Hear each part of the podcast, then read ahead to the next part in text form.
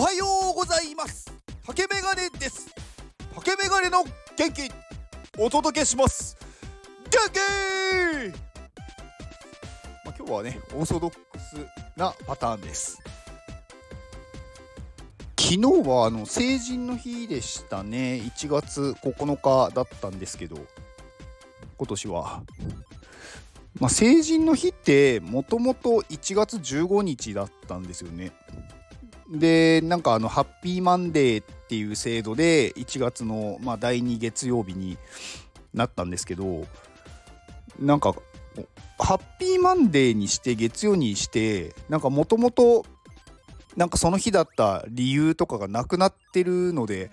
なんか私はなんかそれでいいのかなってまあ思ったりします。まあ別にそこにこだわる必要はないのかもしれないんですけど。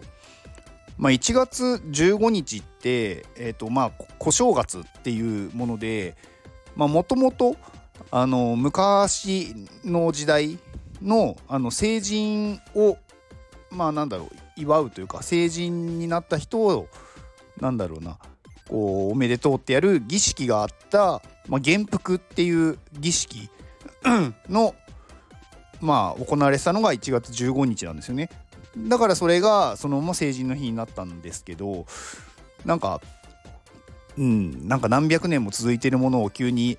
ここ数年で変えるんだなっていう、うん、まあ別にいいんですけどっていう話でした。はい。でなんかこうまあ今年の成人の日ってなんか結構地域によって18歳から20歳までなんかこうバラバラになってるみたいですねなんか18歳から行う181920歳を一緒に行うところもあればなんか18歳の人をやるところもあればなんか20歳の人をやるところもあったりなんか結構バラバラみたいですね。うん、まあそれもなんか時代の移り変わりなのかなっていう気がします。でなんかこの年齢で区切るのってどうなんですかね？なんか私あんまりなんかその年齢って関係ないなっていうところがあってあのー、特にこう老人っていうじゃないですか。こう年を召されてる方を。でも老人ってなんか昔は昔って言ってもそんな昔じゃないんですけどここなんだろう。うん。なんか逆にこう老人っていうのが、まあ、高齢者みたいななんかその年齢が高い人っていうのになったのって結構最近なんですよね。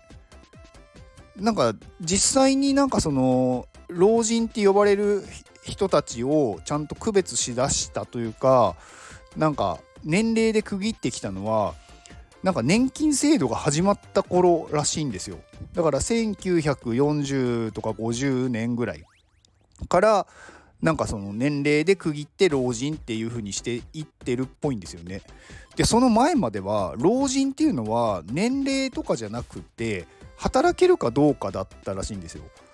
だからこれってえっ、ー、とまあ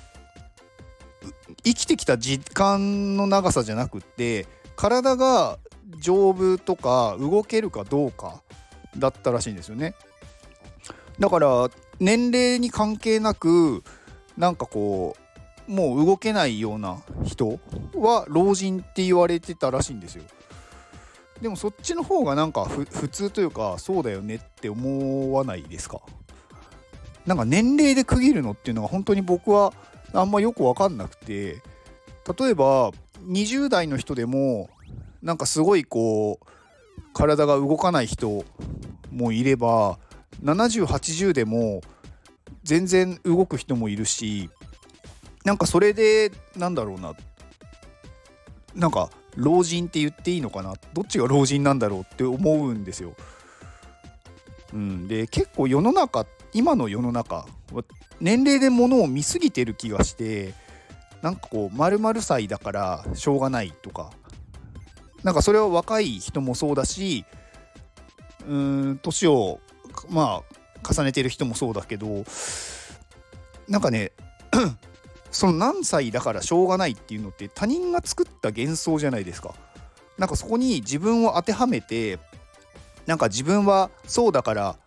しょうがないっていうのってなんか楽な方に逃げてるだけなんだと思ってます私は。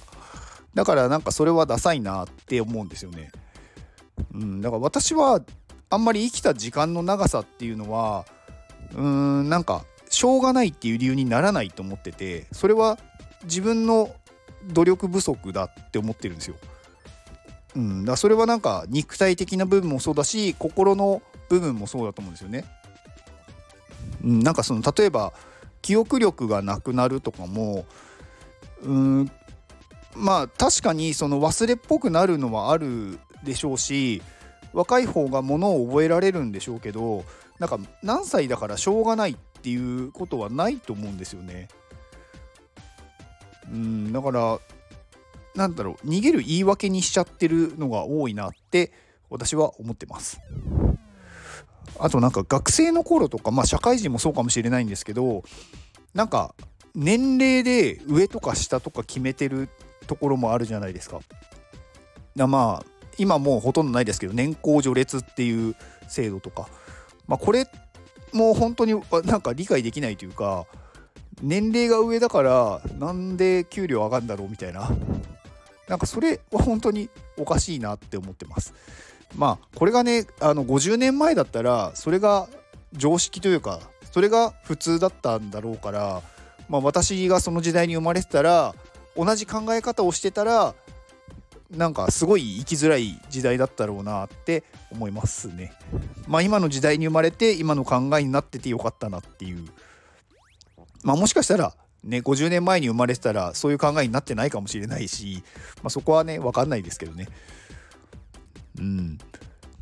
でやっぱりこの老人っていうものまあ年を重ねてる人があの重宝される時代とかもやっぱりあったらしくて。まあそれはなんか同じことを繰り返している時代。例えば田植えとか。まあそれがメインの仕事だった時っていうのは毎年毎年同じことをするんでなんか天候だったりとかまあいろんなそのまあ外敵虫とか動物とかそういうものからどうやって守ったらいいかっていう経験値が多い方が重宝されるんで年を重ねてる人の方がまあそういう知識があるんでまあ、そういう人を重宝された時代もあるらしいんですよ。でまた別の時代になるとこう新しい技術がどんどん出てくる時代になると、まあ、産業革命とかですね、あのー、新しいものをどう使っていくかっていうのをより早くできる人が重宝される時代になったので、まあ、年齢関係なくそういうものに取り組める人が重宝されたんですよね。だそうすると年齢を重ねて知識とか経験が多い人っていうのは、まあ、それが不要になるけどそういう人たちって自分のその知識を何だろうな無駄にしたくないというかなんか無駄だと思いたくないって思っちゃうんでそういう行動がやっぱり老害っていうふうに言われちゃうんですよね。だから今って結構時代のこう移り変わりが激しいというか早いんで今の時代だと経験とかっていうのはあんまり意味がないんじゃないかなって思ってます。だから新しいものにどんどん触れてそれをどうしてどう使っていくかっていうことができれば年齢関係なくうーんなんかやっぱりこうみんなからなんか必要とされる人になれるんだろうなって思いました。うん、だか今の時代は特に年齢関係ないって思ってます。はい。では、えー、なんか、うん、なんか終わり方も難しいですね、これね。どこで区切ったらいいんだろうっていう。まあいいか。では、この放送を聞いてくれたあなたに幸せが訪れますように。行動の後にあるのは成功や失敗ではなく結果です。だから安心して行動しましょう。あなたが行動できるように元気をお届けします元気